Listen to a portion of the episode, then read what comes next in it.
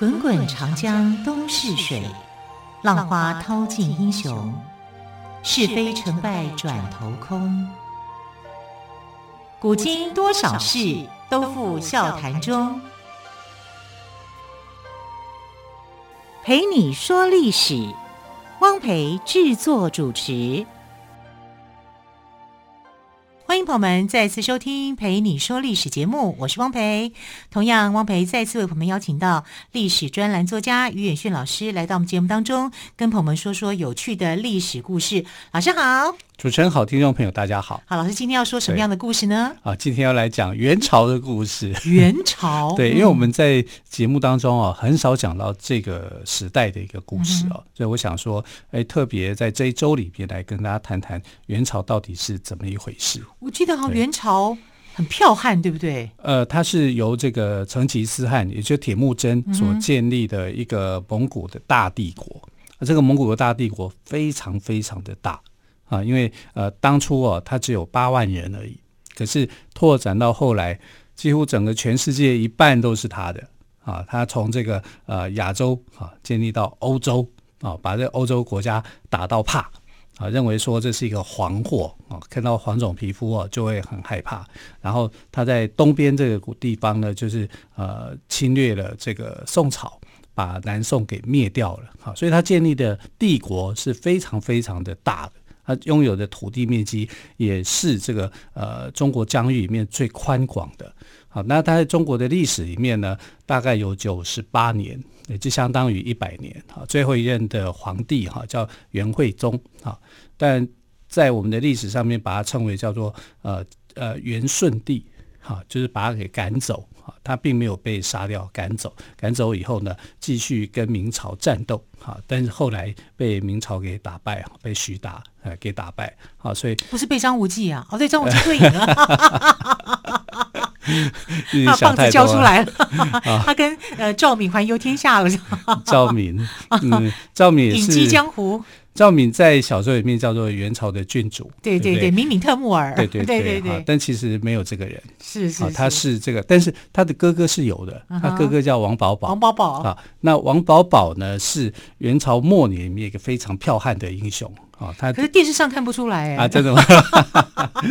武侠小说看不出来，对他名字叫做呃阔阔铁木耳。哦，不是阔阔铁木耳，是阔阔铁木耳。阔阔阔阔啊，第一个阔是开阔的阔，第二个阔是轮廓的阔。好，阔阔铁木耳，那他的汉名叫王宝宝。嗯，好，那为什么叫王宝宝？为什么姓王呢？对，不知道啊，就是他取的汉姓。可能也是喜欢汉文化，就帮自己取一个姓。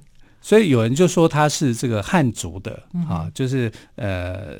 可能有这样的一个关联，但是后来在考古上面就有一个新的发现，就是说他的父亲也是蒙古人啊，所以他基本上是纯非常纯的蒙古人，因为他父亲是蒙古的一个翰林啊，所以呃，在这个透过后世的解读，因为在这个。明朝的解释里面啊，是把它当做是这个有点像汉奸那样子角色啊，就说呃，他有这个汉人的血统，其实他没有，王保保没有汉人的血统，他就是纯正的一个蒙古人。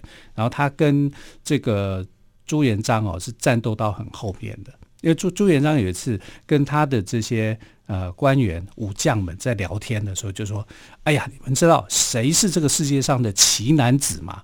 啊，当当中就有人就讲说，徐达、常遇春啊，这些人都是这个呃奇男子啊，因为他们建立的功业很高啊，尤其像常遇春啊，常遇春那个时候兵力不到一万人，他可以横扫很多，几乎没有打过败仗一样。好，结果这个朱元璋就说，常遇春不过就是我的臣子啊，臣服我之下，不是真正的奇男子。有一个人他就是奇男子，就是王保保。好，因为王保保没有投降他，而且不断的跟他战斗。但王保保最重要的一个对手啊，就是徐达。啊，徐达曾经两次，张无忌救过他，我记得。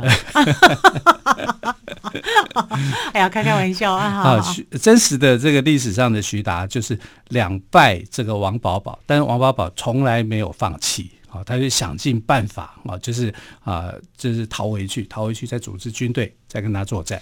可见这个人也是毅力十足，哦，毅力十足，而且他在第三次的时候打败徐达。啊，那第三次为什么会打败徐达？就是靠的是气象战啊，他利用这个大漠的这个风沙啊，吹的这个，尤其冬天吹的这个风沙啊，去掩盖啊，然后去啊打退的这个徐达的部队。当然，徐达他虽然退，但是他没有败相。啊，虽然被打败，但是却没有败相，就是保留了很大部分的一个实力。所以王保保后来也没有办法再去大规模去进攻这个啊明朝，就一直到他啊去世，他是在洪武八年左右这个时间去世，因为他这个后来就没有他的消息了啊。所以一般来讲，没有消息，应该就可以认定他可能就是无所作为了，可能就是最最直接认定就是他去世了嘛。然后后来你知道吗？王保保有一个妹妹，就是这个呃敏敏特木尔，敏敏特木尔 就赵敏，对，她真的是王保保的妹妹，嗯、但是呃是不是赵敏不知道，嗯好，反正她有一个妹妹就对，但是妹妹就是在战争当中呢被朱元璋给这个逮捕了，抓到了，抓到了以后呢，因为他想要用他妹妹当做是一个好像是一个饵，哈，所以他就跟这个王保保讲说：“你投降我。”啊！你看我对你妹妹那么好啊，你投降我吧！啊，但王宝宝说不，我效忠我的民族，我的国家，我要跟你战斗啊！所以他一直没有办法去收服王宝宝啊。结果他把他妹妹就嫁给他的儿子啊，叫做朱爽啊。朱爽是秦王，呃，就是呃他的第二个儿子啊。第一个儿子叫朱标嘛，朱标变成太子哈。第二个叫秦王朱爽啊，嫁给朱爽当当这个王妃，而且是正妃。但问题是，他这个儿子是一个呃很花心大萝卜啊，所以当他的妃子其实当得很辛苦的。那在洪武二十八年的时候呢，这个朱爽过世啊，就朱元璋就想，我儿子死了，那你活着干嘛？就把他给殉葬。好残忍哦，很残忍。朱元璋是一个其实生性非常残忍的一个人，好，所以他就把这个王保保的妹妹，哈，叫他殉葬给害死了。所以你看，真实历史如果真的有赵敏的话，他的下场啊是这样的，他是被这个当成朱元璋的媳妇，可是朱元璋只是拿他当做政治工具而已。他儿子去世，他也死了。哦，原来如此，并没有像小说里面的赵敏跟张无忌就两忘烟水里了。哦，其实这样是好的结果，这反而是好的结果。对对啊，嫁给朱爽，你看这么惨，还要活活的被殉葬。对啊，真的是非常的不开心。当然也像于老师说的了，这是金庸的原著哦，他有时候可以会稍微改写一下，利用这样的人物的原型来创造一个角色。对，他是小说嘛，就他真的有妹妹，但不见得是赵敏，就是。对对对，那这个是这是我们谈到这个元朝我们最记得的哈，这样一个王保保的一个故事是啊。但元朝其实从整个皇帝铁木真哈，他去开拓这个呃蒙古帝国的领域，你看他在欧洲设立了很多的所谓的。汉国啊，清察汉国、察台汉国、窝阔台什么什么的啊，有四大汉国的一个建立。然后在东边就是由忽必烈啊去建立了元朝。那忽必烈建立元朝的时候是在西元一二七一年，他是听从了一些汉人的建议哈，就取《易经》里面的大灾前元这个字哈啊，然后就建立元朝。然后八年之后，就是在一二七九年的时候，灭掉了南宋。啊，所以元朝是先有元朝的啊，然后再啊灭掉南宋的，而不是说灭掉南宋以后他建立的国家叫元朝。啊，那这个元朝为什么会建立呢？因为蒙古帝国有那么多的，在欧洲有那么多的汗国，啊，所以他要建立一个这个呃元朝帝国来跟他抗衡。就是说我蒙古帝国这么大，有这么多的汗国，那我在东方这里也有一个国家。那后来这个呃几个汗国就。服从了元朝，也变成元朝的一一部分，但但是疆域那么广那么大，他们还是各自去这个呃去领军呐、啊，去管理啊，因为他们的推选人制度跟汉人政权是不一样的，他们就要呃通过一个好像也有点像呃半公开选举的方式来做一个继承人，他就是推举出来的，好跟这个。啊，汉人政权里面是有一些不同的。那蒙古的政权，哈，元朝的政权统治了中国有九十八年的时间。那这九十八年的时间，我们不能说它是一个外来政权，啊，它就好像很不好。其实他也很想，就是呃翻转，就是说让他的政权可以延续久一点，哈。所以大部虽然大部分时间都很乱，哈，但是有一段的时间是比较好的，那就是明武宗跟呃元武宗跟元仁宗这两个朝代，这两个时代，这两个时代这两个皇帝哈，看起来是比较好的一比较好一点的，因为为什么呢？因为汉化比较深，那其他的就是呃蒙古化比较就是呃推崇蒙古的，像保留蒙古制度的哈那种方式哦，就是。后来就吵成一团了，打成一团，乱成一团，哈，就是这样子。那我们来看，就是元武宗、元仁宗两朝，啊，到底是怎么一回事？啊，那其实忽必烈过世以后，他的接班人应该是他的儿子，他的儿子叫做真金，啊，真金不怕火炼的真金。但是真金已经去世了，啊，所以变成说他这个皇位啊没有办法传下去，他只好传给他的这个孙子。啊，儿子，呃真金的儿子哈，那他的第三个儿子叫做铁木儿，哈，铁木尔就是明成宗啊，也就是呃忽必烈之后的这个皇帝哈，元成宗，元成宗，元成宗啊。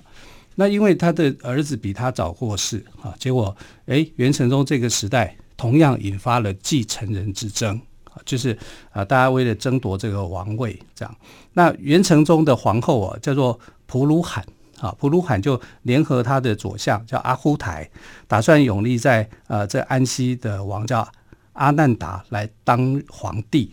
这样，阿难达这个很特殊，啊，他是回教徒，啊，就是伊斯兰教徒。如果他当皇帝的话，他就变成了中国第一个伊斯兰信徒的皇帝。哦，所以于老师，你刚刚说，如果他当上皇帝，代表他没有当上，对不对？他到底为什么没有当上呢？我们先休息一下，稍后再请于老师来帮我们做说明。OK。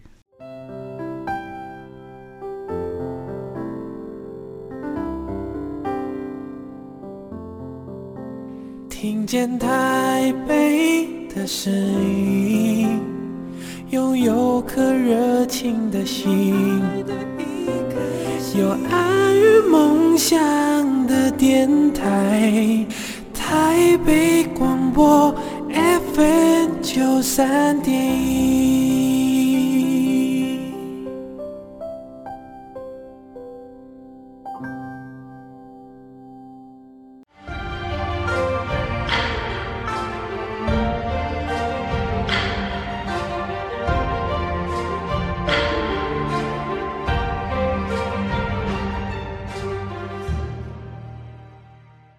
这里是台北广播电台陪你说历史节目。好，我们今天特别来宾于远逊老师刚刚谈到了哦，这个元朝在面临接班人的问题。那原本是想阿难达可能会当上皇帝，他却没有当成皇帝，这中间的关键在哪里？呃，主要是因为元成宗的儿子过世。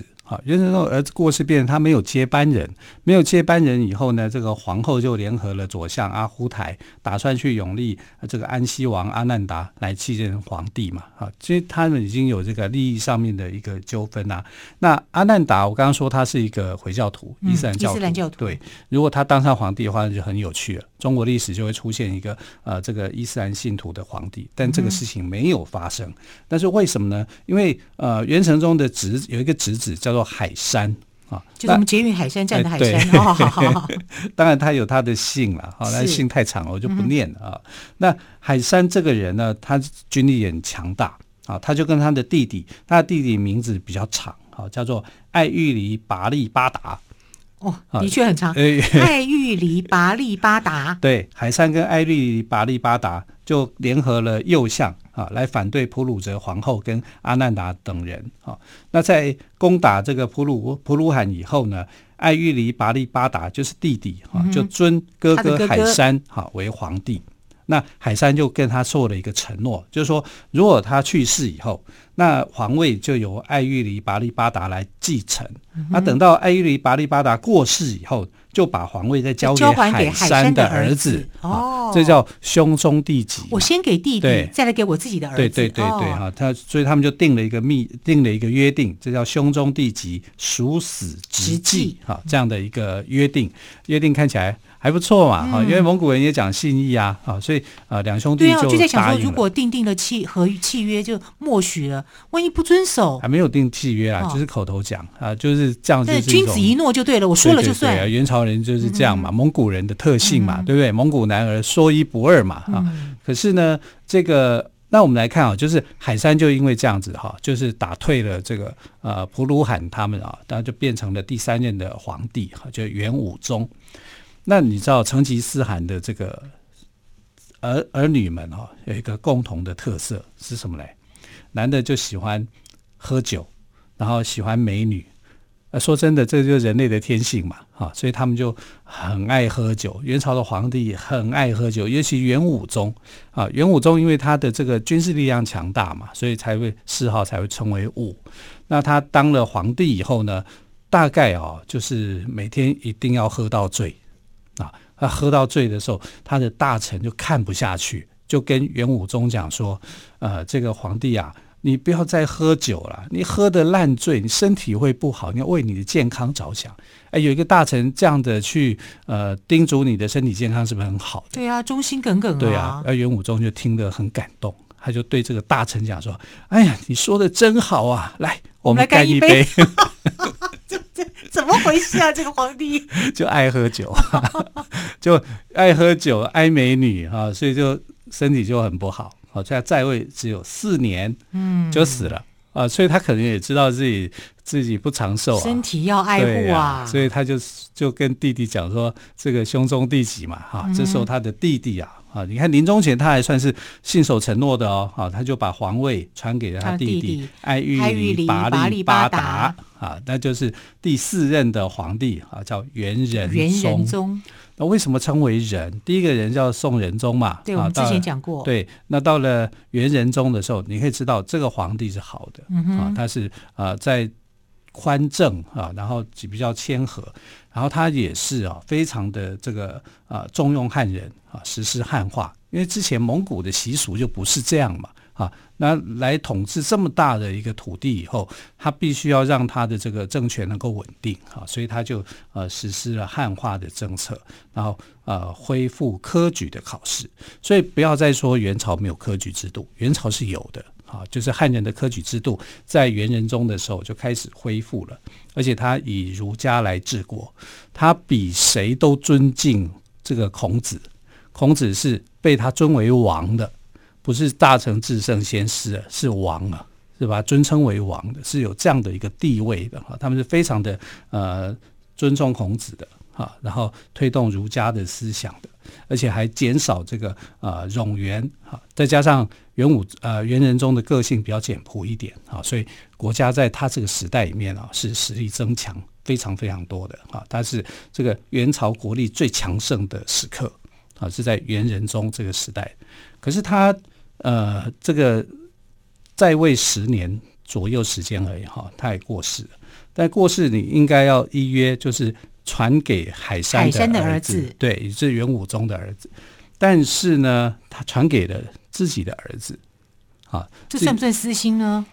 这一定的嘛，嗯，啊，所以他就等于毁约了啊。那你毁约以后呢，海山的儿子，你说如果你是海山的儿子，你会怎么样？很气啊，很气嘛，我哥哥都依约。把这个皇位让给你了，给了你，没有给我，给了先给你爸爸，对，给了我，对，就就是我爸爸把对皇位让给你，对，结果叔叔了，对对对，结果这个叔叔欺负侄子嘛，嗯，对不对？侄子就很不满了，侄子不满以后，你看这个政权会好吗？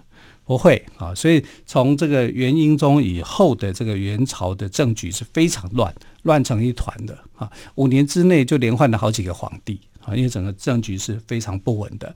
那最后啊，是由元顺宗啊，元元惠宗，也就是我们讲的元顺帝啊，他来即位。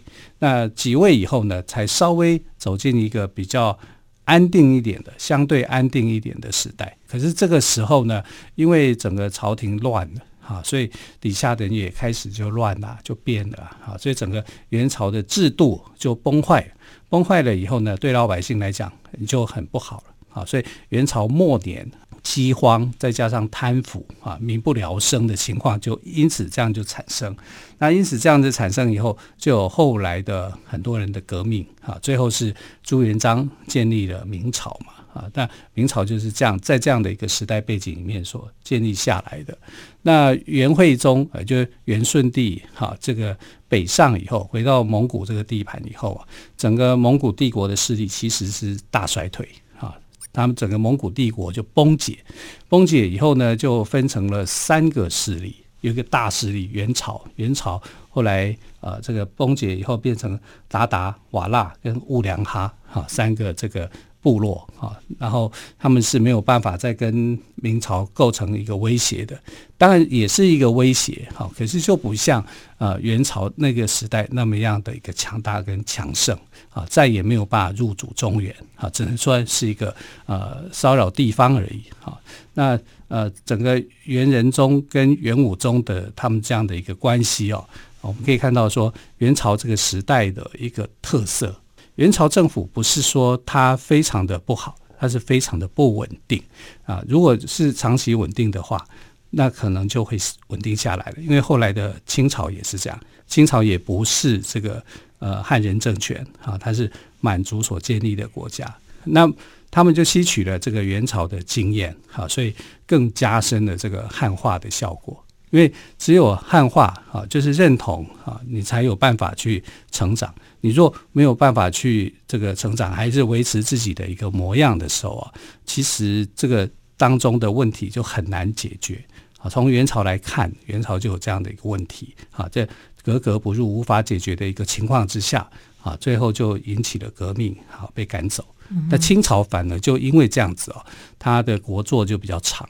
还有两百六十几年的一个时间，嗯，所以元朝的经验给清朝一个很好的警惕哦。是是是。那我刚刚听于老师在讲，在想，如果当初哈、哦、他遵守了兄终弟及、殊死直继的这样子的一个承诺，会不会元朝的这个会长一点，对，对不对？整个是国家会不会更稳定一点？可是元朝一个问题哦，就是他的子孙成吉思汗的子孙都很爱喝酒，就是很奇怪的，就是酒鬼酒鬼上身这样子。像那个忽必烈的老爸也是这样，忽必烈老爸你一定知道啊，叫托雷。托雷是忽必烈的爸爸。对对对。哦，真的、啊。对。